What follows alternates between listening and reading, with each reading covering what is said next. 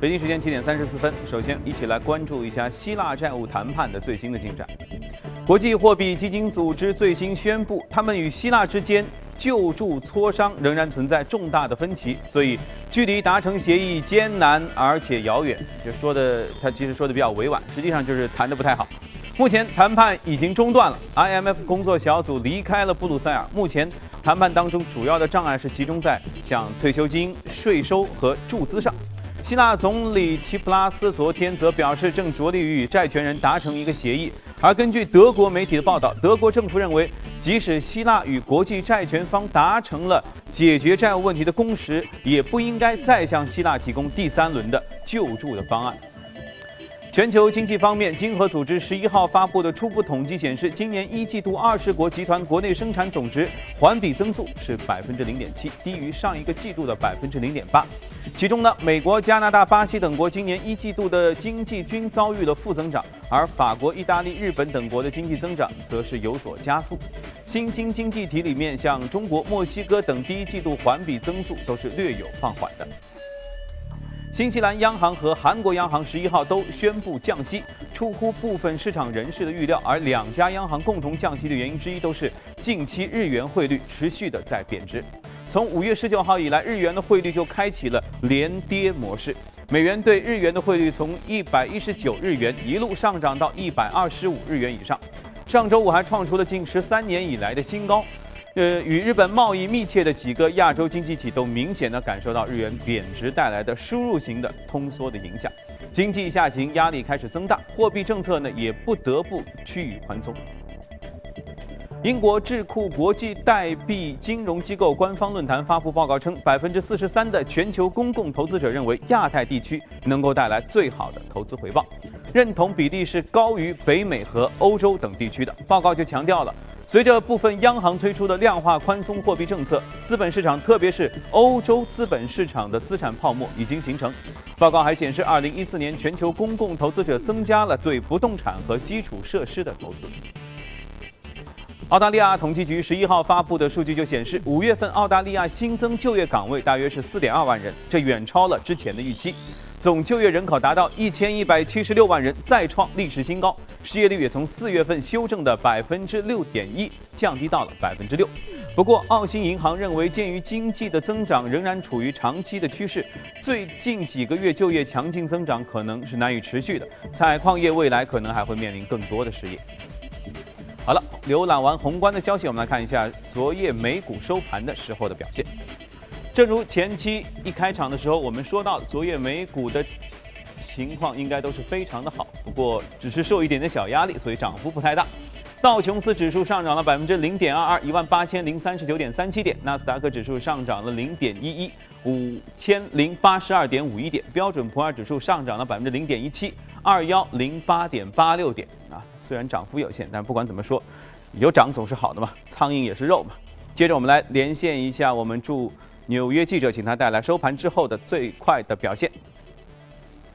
早上，主持人隔夜利好的零售销售数据提振美股的同时，IMF 宣布和希腊的谈判没有获得进展，也令美股盘中一度承压。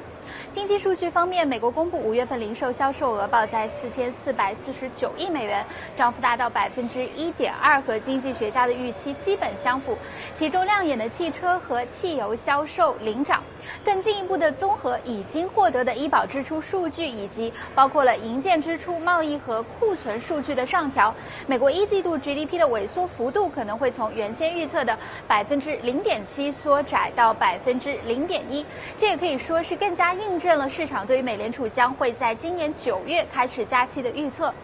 个股方面，八十四岁的媒体巨头默多克宣布正准备卸任二十一世纪福克斯首席执行官的职位，而据美国媒体的报道呢，接任的将会是他的儿子詹姆斯默多克。二十一世纪福克斯的股价格也小幅下滑，而在中概股方面，在互联网彩票政策可能会获得逐步放松的预期推动之下，五百彩票网股价格也大幅上涨百分之十五。主持人，好的，谢谢格维尔带来的最新的报道。希腊很多朋友可能去过，或者至少你在网上看过他们美丽的照片。这是一个古文明的城市，但是希腊这个词儿最近几年，或者说最近这一年吧，老是在我们心头久久萦绕不去。啊，一会儿说债务出现了危机，一会儿说政府要破产，一会儿要干嘛？那么最新的情况，我们在前面开头当中节目当中刚说过，似乎和国际货币基金组织谈判又出现了一些问题，他们这之间存在的这些分歧，对未来的市场会有怎样的影响？今天我们一起和嘉宾来一起展望一下。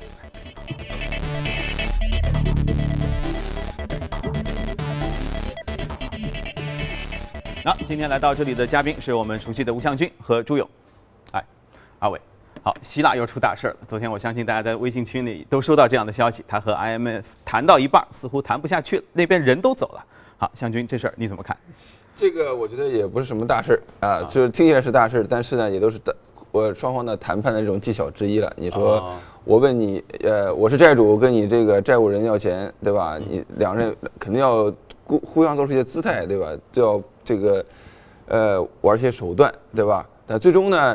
这个市场呢，预期两方面会达成短期的协议，但是长期的协议很难达成。嗯，我我我们梳理一下，如果是第一次看我们节目的话，就上回书是说到希腊问债权人，问很多外国人借了很多钱，对，是吧？而且目前的情况是他可能他基本上还不上，对因为还得上他就就好好谈呗。对，他是有些还不上，可是他还想再借下一轮钱。对于是国际债权人就说，然后就开始谈条件。对，他是这样子。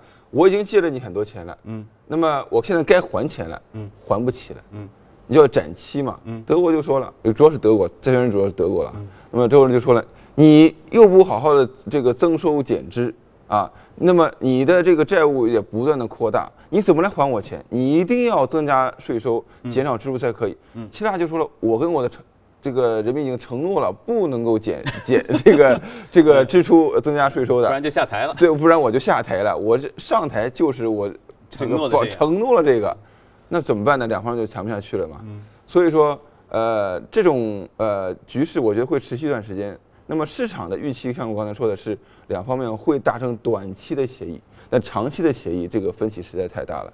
我个人认为呢，呃，希腊最终离开欧盟。欧元这个区的这个可能性是越来越大的，就是它再次违约，啊，它实际上已经违约过一次了，是呃一零年的时候违约过一次，当时那个全球债权人对他说，好吧，我们这个债务减呃减少债务，以换取他对他的这个增加税收这个承诺，嗯，结果呢，现在他说我这个上次承诺不算数了，我要这个还是要这个减少税收，呃，增加支出，那么这个我觉得长期以来这不是一个办法，那么。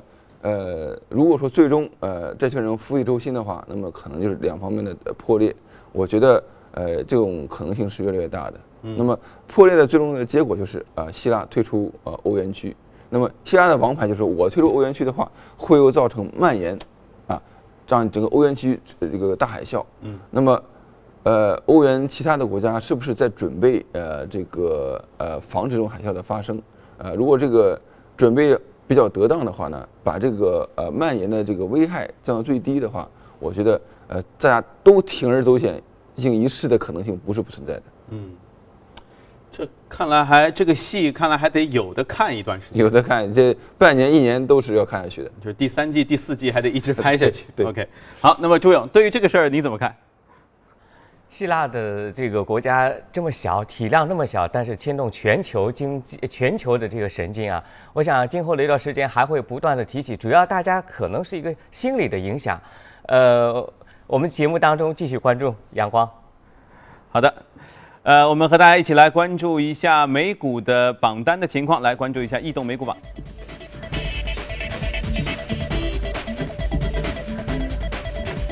移动美股榜上，合成材料是上涨超过了百分之六点一。呃，在这之后是教育培训、水泥、博彩、度假、营销服务等等。个股方面，生物技术、生物技术、手机游戏，这是今天要谈到的。教育培训还有服装连锁，这些都在排行榜的前列。尤其是生物技术上涨超过百分之九十九，还是挺让人吃惊的。乐豆游戏，这是今天我们要和大家一起来聊一聊。DSKY 是一个手游行业的啊一个一个一个个股，这是中国的一个个股。嗯，呃，刚才说到这个生物科技，经常有暴涨暴跌的这种趋向。那么主要是跟他们的研究的这个药物的这个进程有关，这个我们已经看了很多了。是最近不是 MERS 一来说生物技术又看好了。对对，呃，那么乐斗游戏呢是在深圳的一家呃手游的发布平台。嗯，那么一般的手游的这个发布都是在像三六零啊，或者是其他的比较大的这种呃手机这个 apps 呃一起发布的。那么这个乐斗呢是主要啊只发布手机游戏的。那么它是去年在呃美国上市的一家呃公司。嗯，那么最近一段时间，像呃这周我们看到人人网，呃看到世纪互联，还有易居呢都宣布了呃私有化。所谓私有化，就是说要退市。那么也就是大股东呢把市面上的流通股呢都收起来，给了一个比较高的溢价收起来。那么昨天这个乐豆网呢并没有呃这个类似的消息，但是我觉得可能大家也都在呃猜测，因为乐豆的它这个市值呢在呃五亿美金左右，呃算一个中小公公司，而且它的这个市盈率呢大概二十倍左右，呃也比较符合大家预期，这个是而它增长呢也是将近百分之百，相当的快，嗯，呃所以说它要如果回到中国内的 A 股的话呢，也是一个比较好的一个标的吧。那么是不是大家在预测有这种事情发生？我觉得有可能的。呃，中概股的回归好像最近 一直谈的都比较多，因为参考暴风科技这个，对暴风科技而且又涨停了，在这样的一个情况下，大家这方面的预期真的是越来越强烈，至少想象当中这件事情是相当美好的。对，这这两边的这个估值的差呀，确实差了好多倍。那么现在主要的呃障碍呢，还是呃这个回来的这个呃时间很长，而且各种各样的成本也很高。像暴风科技，呃从呃私有化到对不起，它不是私有化，当时从拆除 VIE，它没有上市，呃，因为上市有困难。那么拆除这个海外的这种架构，到回来用了五年的时间。那么呃，最近的一段时间有个比较好的消息，就是说上周我们看到李克强总理呢，在呃专门提到了海外的股票，呃，中国股票回国有很多障碍的问题。嗯，那么他也呃提出应该有呃这个比较好的渠道，让他们尽快回国上市。那么呃这样的呃是不是会造成呃大量的这个公司回流？我觉得有可能的。现在这个障碍主要包括就是中国的呃股票上市呢，需要有三年的续存期。那么国外的这些中国股票在国外上市呢，实际上是以从这个法律方面都是以 VIE 的形式。呃所谓 VIE 呢，都是以外资控股的形式。嗯，那它回国上市呢，呃，打破外资控股，要变成中资控股。那么中国有个要求说，你如果这个呃实际控制人变化之后呢，你这个公司就是像一个新公司一样，前面的历史都不算了。嗯，那么中国上市有个三年的这个要求，对吧？而且呃，这个三年呢，呃，如果说是以打破 VIE 之后才开始算三年的话，那么从私有化打破 VIE 到再过三年，就四五年的时间了。嗯牛这个时间市过去了，这个时间太长了。所以说，那么李克强总理这个讲话会不会造成国内这个上市的这个呃规则有所变化？这大家所期待的。嗯，就是如果真有所变化的话，我我们就有可能会在今后一两年的时间内看到有一批海外中概股回归。真的像你说的，一两年的话，我觉得这个期待的心理，其实大家都觉得是属于呃触手可及的就是嗯。那朱勇这个方面，你一定有会有很多很多展开的联想嘛？中概股的回归，我们的节目当中说的比较多了。我记得上次就跟向军一块儿谈的这个话题，其中一个陌生的名词，渐渐的大家也比较熟悉了。I 去 VIE 啊，本来我不太懂这个字的这个意思，现在通过几次的了解，基本上相对的已经有点清楚了。呃，我今天说的不是中概股，我想说说这个。乐斗所属的这个行业手游，因为我们发现最近的传媒游戏类的个股又开始蠢蠢欲动。那么他们这些个股在创业板当中的权重比较大，所以这两天的创业板的反弹，他们是功不可没。我们想说说手游的相关的一些数据面的情况。首先看的是二零一四年手游行业的数据，啊、用户达到三点六亿户，大幅度的扩升。手游的销售收入上涨是翻倍，达到百分之一点呃一百四十四点六零，全年达到近三百亿元的销售收入。另外，全球的手游市场的规模是逐渐提升，稳步提升，年平均成长率为百分之十九点一。呃，从整个全球手游市场的规模来看，呃亚太地区规模呃迅速扩大到一百二十二亿美元这样的一个北美市场、西欧市场的对比，看得非常的清楚。目前 A 股上市公司当中最有代表性的手游类的概念股，像昆仑万维、掌趣科技、中青宝、拓维信息，我们从这些个股这一看呢，全部是 A 股上市公司当中从去年以来的呃涨幅非常大的牛股啊。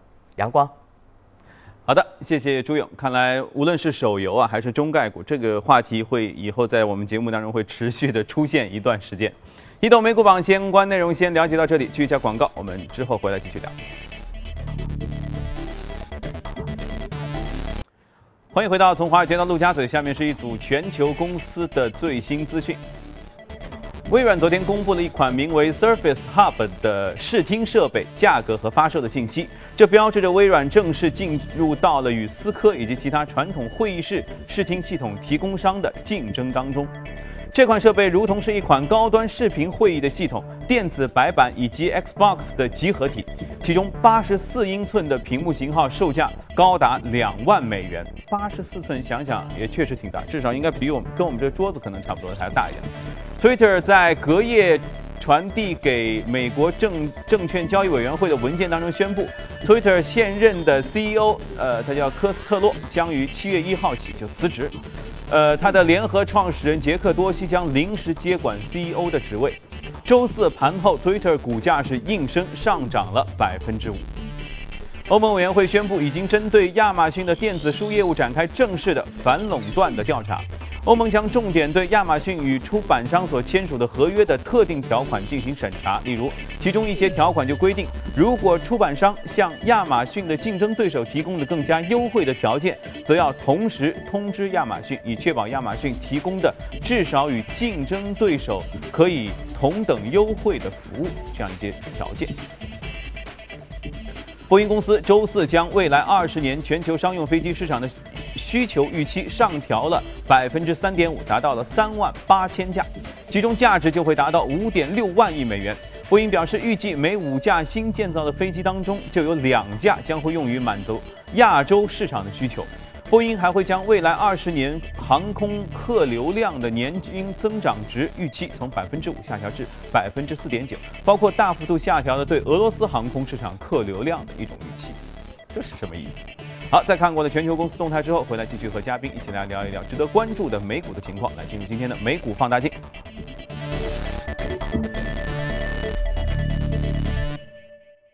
今天美股放大镜，首先要说到就是刚才新闻当中提到的亚马逊，正在受到一些审查等等电子商务方面。另外还有一个天合光能是光伏太阳能方面的。好，先说亚马逊吧。亚马逊呢，是我们耳熟能详的这个全球最大的呃这个电商之一了。嗯，那么它也是全球最大的跨境电商，因为它的海外的收入，北美以外的收入也达到百分之四十多了。对，呃，等到这今年的幺幺幺幺的时候，估计亚马逊要老挣钱了。不是，这个，那么亚马逊最近发布的两两个季度的季报都是大出呃这个呃这投资者的这个预期了。那么所以说，现在它股价也创出了呃全。历史上的新高，两千多亿的市值跟阿里巴巴差不多。那么亚马逊它主要利润增长点一个是海外，刚才说了百分之四十，呃，另外呢它是有一个叫也进入云计算，啊，那么云计算的增长达到百分之五十，呃，另外呢它还有就是第三方的销售，因为以前呢，呃，亚马逊都是做自己的品牌的销售，对吧？呃，那么现在呢它第三方的销售也增长很快。也是达到将近百分之五十多的这么一个增长，所以说对它的呃业绩的增长是非常大的促进的作用的。嗯，不过这确实跨境电商这个概念，我觉得无论是在国外还是在国内，其实都是一个非常热火的这么一个板块。对，那么电商呢，呃，在呃像美国和欧洲市场的这个呃这个增长，像亚马逊是百分之二十到二十五的这个增长，说明他们在成熟市场的这样的呃。发展还没有这个达到成熟的阶段，嗯，那么亚马逊今年的股价增长百分之四十，也反映了大家对电商市场的一个比较高的预期，嗯，那么电商方面，其实国内也同样是，我觉得它能够上升的空间，其实比国外可能还要更大一些吧。朱勇，你怎么看？嗯，好的，阳光确实啊。阳光说的非常对啊，我国的电子商务发展的非常的快速，但是跨境电商这一块明显是薄弱，所以今年以来国家的政策不断利好不断。昨天盘面当中，国务院的呃一则支持消费金融和跨境电商的这个消息啊，直接刺激了盘面当中个股的集体走强。我们还是从这条消息开始说起。呃，国务院常务会议决定将原在十六个城市开展的消费金融公司的试点扩大至全国。鼓励符合条件的民间资本、国内外银行业机构和互联网加企业发起设立消费金融公司。那其中会议当中特别提到，促进跨境电子商务健康快速发展，用互联网加外贸实现优进优出。呃，我们来梳理一下整个呃会议当中对于跨境电商的支持的一些政策，比如说优化通关的流程，落实跨境电子商务。零售出口货物退免税政策，呃，为整个跨境的电子商务提供各项服务，培育自有品牌和自建平台。啊，除了这样的最新的这个政策之外，其实之前啊，我们也有说过，很多的跨境电商啊是直接的利好政策，都是针对它的。我们从数据发现呢，这是预测的数据，未来两到三年中国跨境电商的交易规模的复合增长率。呃，可能在百分之三十左右。二零一七年，跨境电商的交易额占到进出口贸易总额的比重啊，扩升到百分之二十啊。虽然只是百分之二十，但是这个比重也是相对比较大啊。原先的比重呃很低。另外，我们发现上个月的二十九号，在浙江金华举行的全球跨境电商会上。由阿里巴巴、京东、兰亭等三十余家电商平台和跨境电商服务商共同组成全国首个跨境电商的产业联盟，这将也是进一步推动跨境电商的快速的发展。可惜的是，呃，最具龙头、最正宗的电商全是在美股上市啊，这是我们梳理的在目前 A 股上市公司当中，呃，一些比较呃沾边或者比较贴切的电商平台。这里头有一些龙头，医药、旅游、纺织、服装等等。另外呢，我们知道扩大进口啊，过程当中受益的物流和供应链的服务商啊，也是直接的刺激。这是相关的跨境物流方面的一些个股，一亚通、瑞茂通、外运发展等等。好的，阳光，以上梳理的是跨境电商的一些数据面的情况。好的，那朱勇刚才提到相关内容，大家也可以关注我们几个人的朋友圈，因为我们大家都会每天转发每一天的这个信息的一些提要啊。呃，时间关系，我们快速的说一下光伏产业吧。好，天合光能呢是我们刚才看到的，今年以来呢也上涨将近百分之四十了。嗯，那么它是全球呃呃太阳能板的一个成本最低的、比较领先的这么一个呃厂家，也是中国最大的太阳能板的生产商。那么，呃，我们听说以前听说英利呢是最大的，现在它是最大的，而且英利的这个成本一直打拼不过它。那么它是这个整个全球价格战的这个胜利，算是胜利者吧。那么现在，呃，这个价格，呃，太阳能板的价格下跌非常的多，也刺激了全球的需求。嗯，所以这种绿色的新能源。应该来说，虽然之前一段时间受到过这种全球或者整个市场的波动，但应该持续应该还是一个看好的节奏。对，